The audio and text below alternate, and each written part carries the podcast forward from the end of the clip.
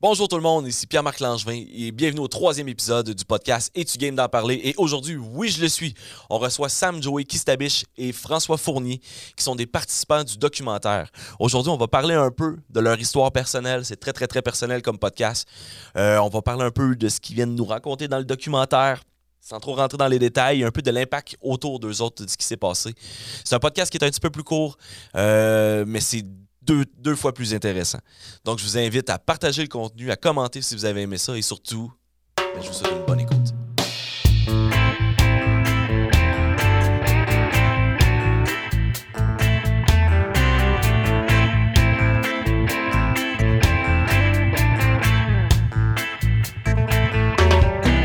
Euh, merci d'avoir accepté l'invitation de venir reparticiper puis de venir encore parler de vos expériences avec moi aujourd'hui. Ben, pour moi, c'est un plaisir, en tout cas. Merci beaucoup, François. Sam, tu stresses un peu? Oui, oui, pas mal. Euh, les gars, euh, c'est quand même quelque chose de particulier que vous avez fait. Euh, on s'entend que raconter nos histoires de vie personnelle dans des, dans des documentaires qui vont être vus par plusieurs personnes, c'est quelque chose qui peut être angoissant, c'est quelque chose qui peut, être intéressant. J'aimerais ça vous entendre. Qu'est-ce qui vous a poussé à participer à, ce projet-là? on va commencer par François. Ben, moi, l'idée d'un documentaire, d'être devant la caméra, c'était le premier point. J'ai trouvé ça comme, wow, c'est un, beau défi. Dans ma, petite vie tranquille, j'ai dit, ça, ça, va être cool. Puis de communiquer, puis de partager mes expériences de vie, euh, si ça peut servir, si ça peut euh, servir dans l'éducation, dans la. Euh, go, go. Dans ma tête à moi, c'était un, un go officiel. Fait que j'ai embarqué dans, j'ai embarqué dans ce beau bateau-là, puis euh, on navigue là-dessus euh, depuis un beau petit bout. comment comment c'est, euh, euh, comment t'as vu qu'ils cherchaient du monde? C'est eux qui t'ont contacté? Comment c'est Luc, Luc, Valcourt qui, mhm. m'a, qui m'a contacté via une, amie qui travaille à la, à la Rescousse, qui est un organisme qui vient en aide aux personnes qui vient en aide aux parents et amis des personnes atteintes de maladie mentale. OK. elle a travaillé là. Euh, c'est la directrice, puis euh, il était sur une table de concertation là, par rapport au documentaire. Mhm. Puis elle a suggéré mon nom en sachant que j'avais déjà consommé. OK. Donc, euh, c'est de là que c'est parti. puis j'ai pris contact avec Luc que je connaissais déjà. Puis ça, a ça a déboulé jusqu'au tournage du documentaire qu'on a fait au printemps passé. Mhm. Puis pour toi, Sam, comment ça s'est passé? Comme d'un, qu'est-ce qui t'a poussé à participer? Puis comment c'est arrivé l'invitation? Euh, moi, c'est à partir de Picogan, euh, le centre de santé de Picogan. Ma soeur travaille là. Euh, a référé mon nom à Patrick, un certain Patrick. Puis Patrick a donné mon nom à Luc. Mm-hmm. Puis rendu là, moi, j'étais comme un peu anxieux de parler de mes expériences devant la caméra. J'avais comme peur. Mais dans la vie de tous les jours, je suis pas une personne gênée. Fait que je me suis dit, ça va débloquer, mais que ça commence. Mm-hmm. J'étais bien content de participer à ça. Puis, euh, euh, qu'est-ce, que, ça implique pour toi de raconter des histoires comme ça qui sont très personnelles? Puis tu sais qu'il y a des gens qui vont les voir, qui vont les entendre. Comme, comment tu te sens face à ça? Ben, tu dans le moment, j'ai comme revécu des émotions que j'avais comme enfouies. Là. Mm-hmm. Puis, j'ai eu de la misère un peu à, à m'exprimer puis à dire ce que je voulais dire. Parce que ça me faisait revivre des situations où ce que j'aimais mieux oublier, mais ça s'est bien passé. Mhm. J'étais bien content d'avoir participé. c'est génial ça. Puis euh, oui, c'est effectivement, quand on raconte nos histoires personnelles, nos histoires de vie, ça refait ressortir des émotions, ça refait sortir des choses, mais souvent on dit que ça nous aide. Euh, c'est pas évident. C'est pas évident au départ de, dire qu'on va déballer notre sac, comme, comme je pourrais dire, mettons. Mhm. Euh, mais moi, je suis parti avec l'idée que c'était pour une bonne cause. C'était dans un but éducatif et préventif. Mm-hmm. Euh, j'ai fait que j'ai dit, euh, go, pourquoi pas? Euh, puis, mais c'est ça, c'est, pas, c'est pas évident au début.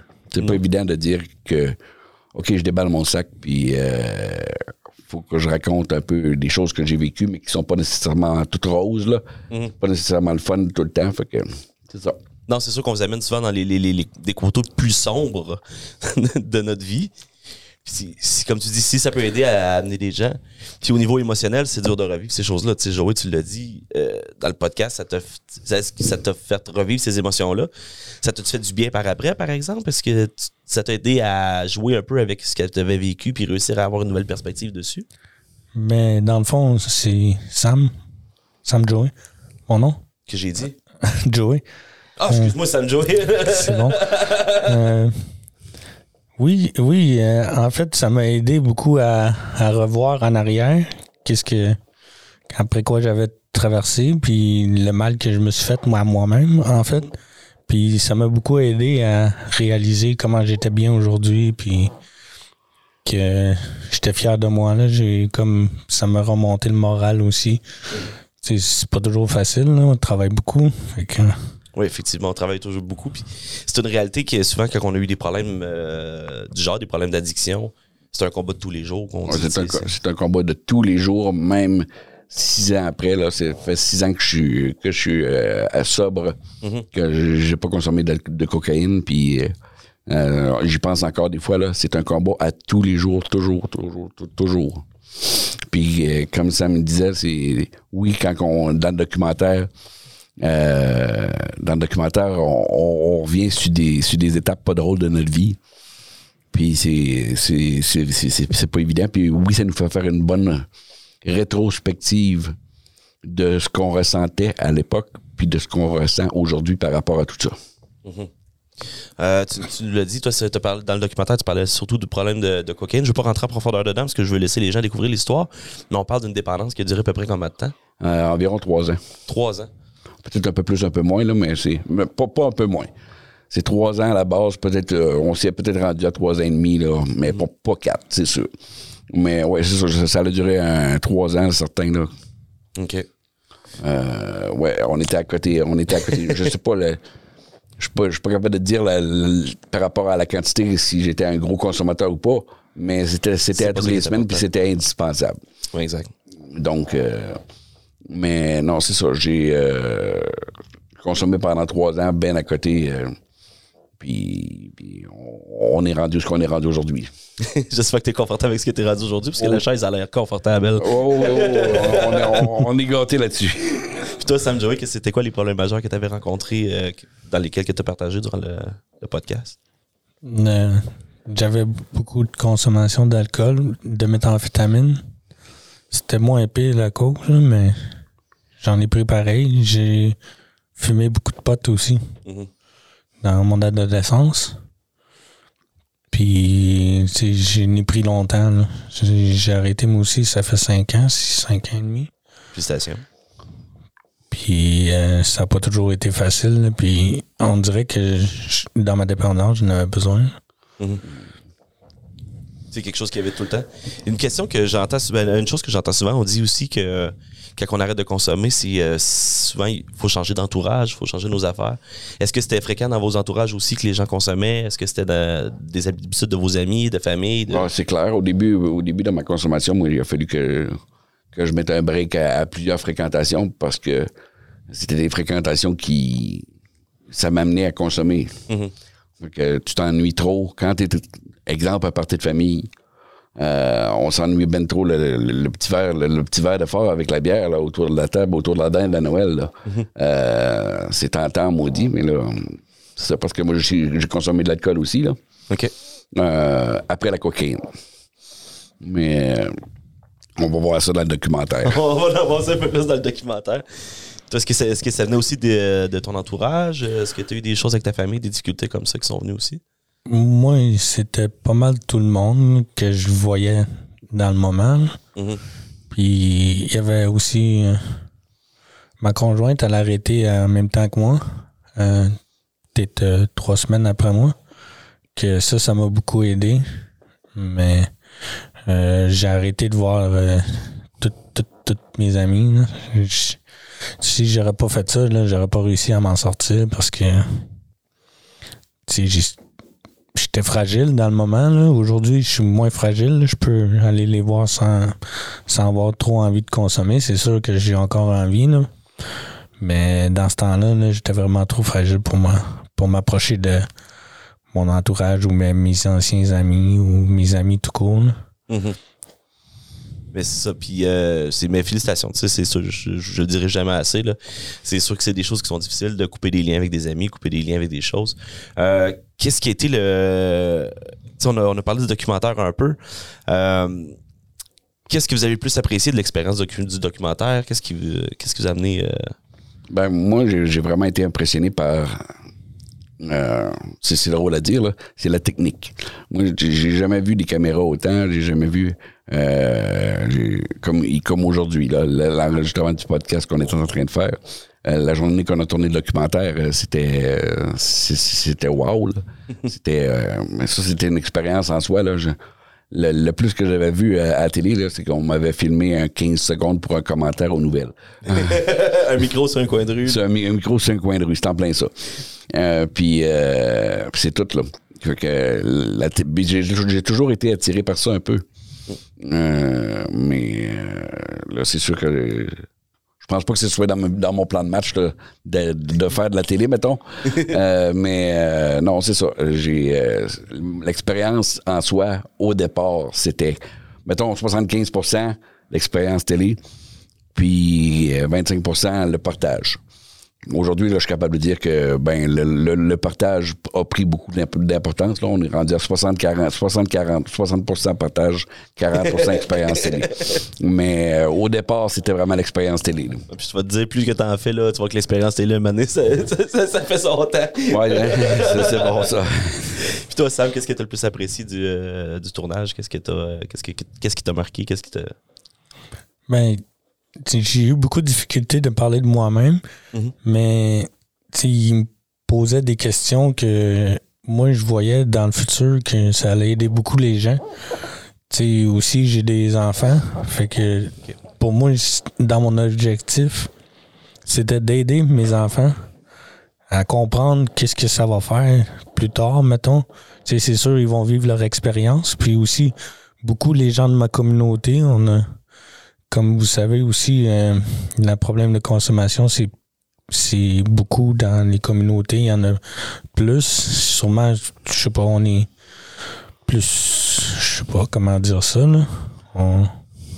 Il y a eu beaucoup de traumatismes dans le passé avec euh, les pensionnats et tout ça. Puis les parents, ils, ils expriment de façon différente que la culture l'a montré. Fait que moi, je voulais montrer aux gens, de plus de ma communauté, que, tu on peut s'en sortir, qu'il y a des, qu'il y a des façons de s'en sortir, puis peu importe loin comment qu'on est, tu il y, a- il y a toujours des possibilités de s'en sortir. Ouais, C'était ça mon but premier.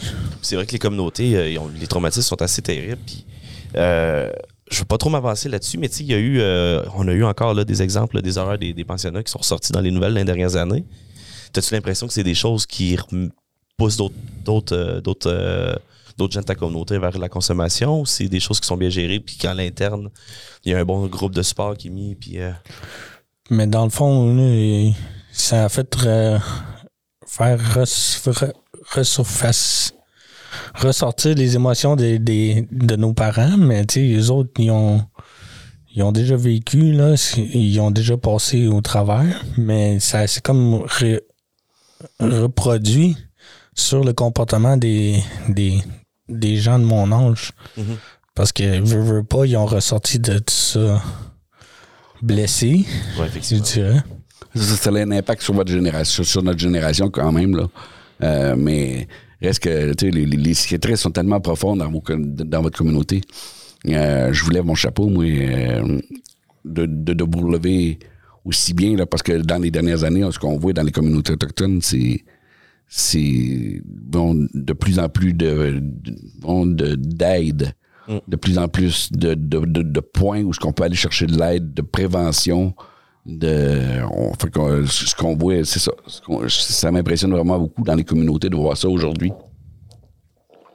Euh, pour des gens, mettons, de, de, de, de, toute communauté qui, euh, qui, qui, qui aurait des problèmes de consommation, ce serait quoi ton message? C'est, tu tu- y a où, tu, tu les conseilles d'aller où pour chercher de l'aide? Y a-tu des, euh, des, des endroits qui t'ont vraiment aidé, toi? Mais moi, j'ai fait des thérapies, là, mais ça a beaucoup passé par euh, les gens que j'aimais.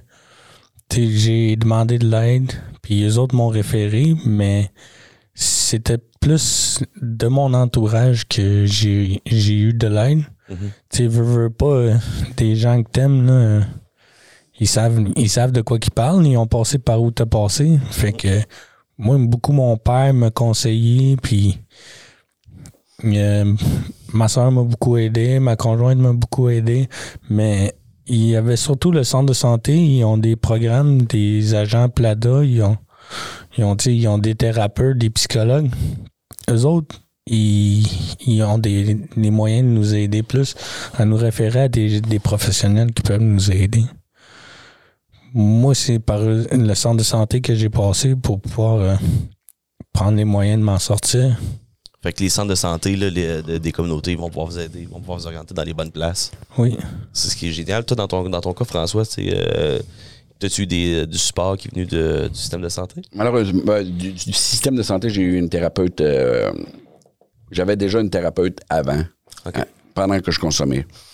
Parce que j'avais d'autres bibites dans ma tête euh, à gérer. Euh, puis quand j'ai décidé d'arrêter la consommation, euh, c'est sûr qu'elle elle était là Ouais. pour, euh, pour me soutenir puis m'encourager dans cette démarche-là. Mais à part cette intervenante-là, que, que je salue aujourd'hui, que, que, que je- je- pour laquelle j'ai beaucoup de gratitude, mettons. Euh, ouais, on- j'ai fait ça pas mal, pas mal euh, all by myself, comme on dit en anglais. Cold turkey. Cold, cold turkey, C'est l'expression anglaise, là, on y va par nous-mêmes. Euh, François, j'ai vu aussi dans, dans, dans, dans le lien que j'ai reçu, tu es atteint de la sclérose en plaques. Oui. C'est-tu quelque chose qui s'est, euh, que tu as vécu ton état de consommation avec ou c'est quelque chose qui est apparu par après? Excusez-moi. Pas de problème. Euh, la sclérose en plaques est apparue de façon importante il y a quatre, il y a quatre ans environ. OK. C'est après mes problèmes de consommation, j'étais sobre depuis euh, un an et demi, deux ans environ, quand que j'ai fait ma première vraie grosse attaque de sclérose en plaques.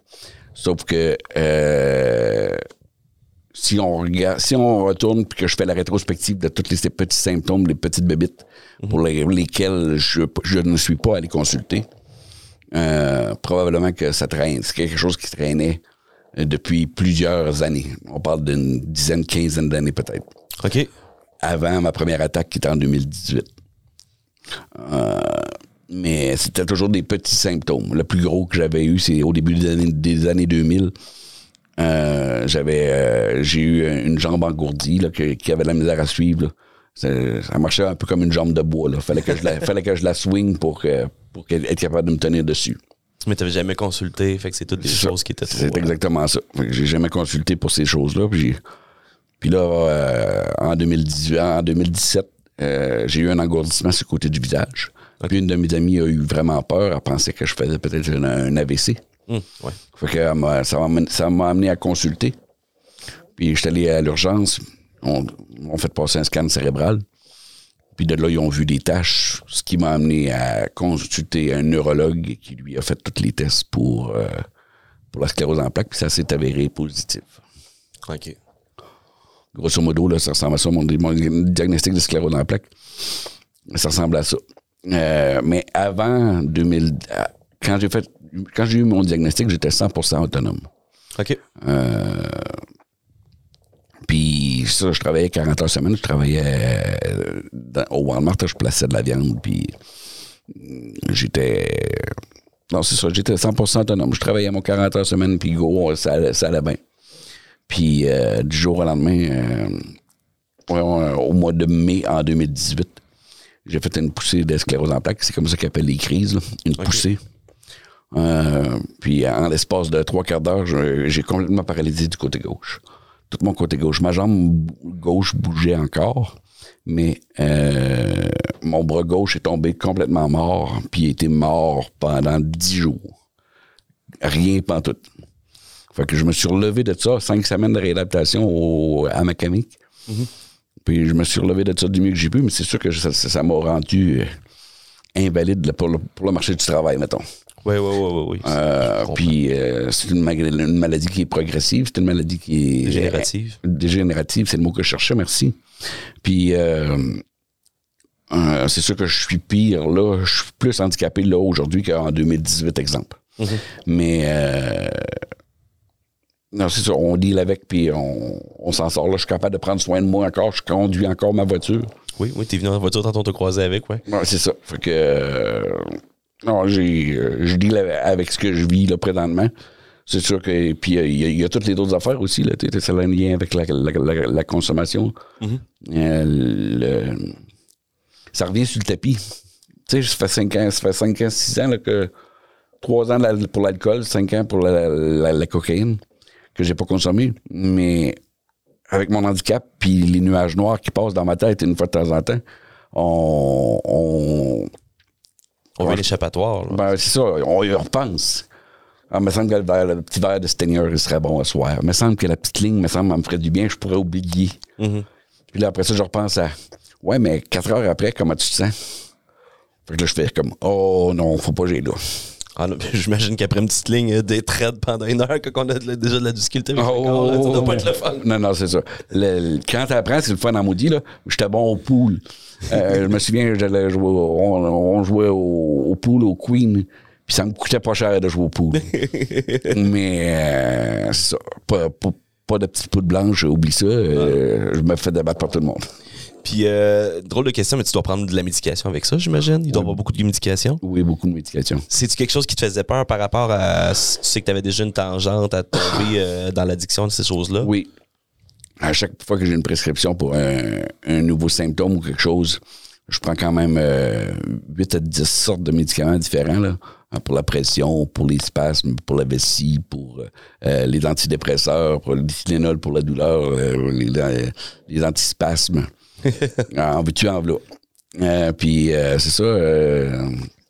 J'ai perdu le fil, tu peux-tu me ramener?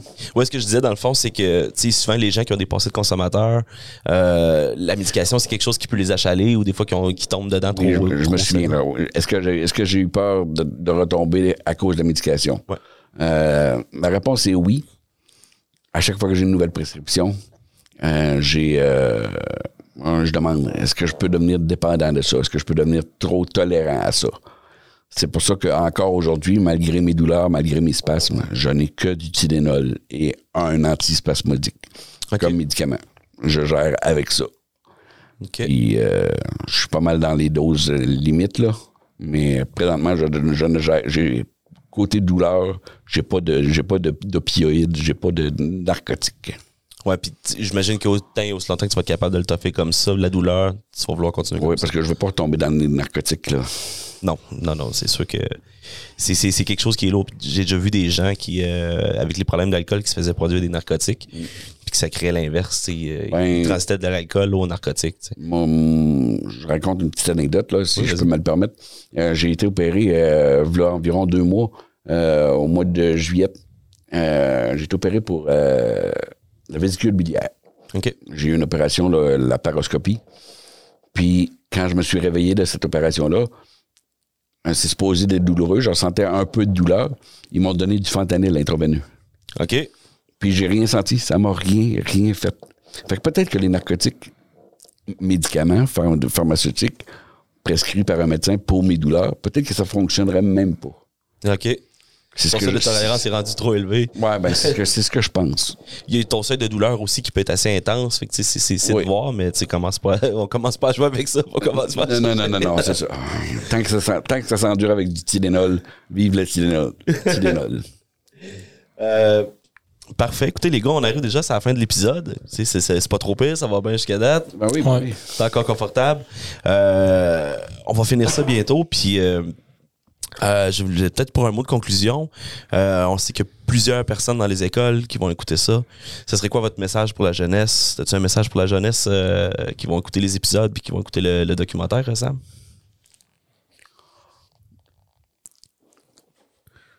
Un message pour la jeunesse? Ouais. Quand tu sais, euh, par rapport- en, lien avec le, en lien avec le documentaire, en lien avec le podcast, en lien avec ce que tu as vécu. Ben, moi, ça serait plutôt euh, pour mes jeunes. là. Ben, Mais- enfants, c'est parfait, c'est encore mieux. Mais c'est ça. ils- moi, je leur dirais de vivre leur expérience. là. C'est sûr que la consommation fait partie de la vie de tous les jours. Euh, c'est juste l'abus. L'abus de la consommation de peu importe c'est quoi. C'est là le problème, l'abus. C'est si c'est modérément, tu sais, c'est correct. Mais l'abus, c'est là qui devient le problème. Quand tu n'es plus capable de t'en passer, c'est là que qu'il faut que tu réalises que c'est assez. Là. Quand tu n'es plus capable de t'en passer, c'est parce que si tu commences à faire des niaiseries parce que tu en as besoin. Mhm. Moi, je vois que c'est là le problème.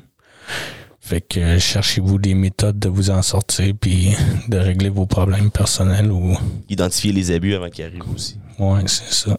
C'est clair. Je, voyais ça pas mal de la, même- façon.